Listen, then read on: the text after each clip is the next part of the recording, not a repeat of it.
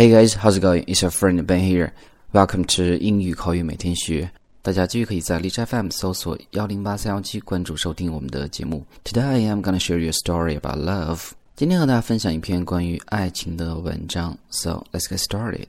A middle-aged gentleman walked into the makeup section of a department store. The salespeople approached him, assuming he was buying goods for his significant other. 一个中年人呢走进了一家百货商场的化妆品专柜，销售员靠近他，想着他应该是要给自己的另外一半买一些东西。To their surprise, he begged them to teach him how to put on makeup. They were a little taken aback, but seeing as the store was not particularly bustling at that hour, indulged him.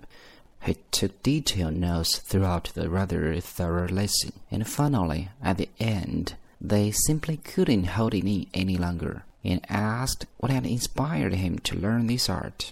但是让他们吃惊的是，这个中年男人呢，祈求销售员去教自己如何化妆。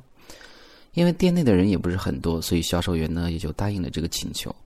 中年男人在听讲解的过程中，甚至做了很详细的笔记。再也忍不住的销售员终于问起了原因。He replied, "My dear wife recently lost her sight in a terrible accident." so she can't put on makeup anymore.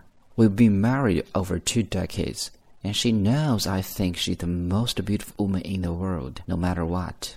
But when we go out nowadays, she doesn't have the confidence she used to have. I came here because I want to be able to put her makeup on for her, so she can feel as beautiful on the outside as I know she's on the inside. 中年男人回答：“在最近的一次车祸中，我亲爱的老婆失去了视力。 他再也无法为自己化妆。我们结婚已经有二十个年头，无论怎样，我都是爱他的。这个他比谁都清楚。但车祸以后，他失去了以往的自信。我到这儿来学化妆，是为了让他感觉好起来。实际我知道，她美丽的内心一直在那儿。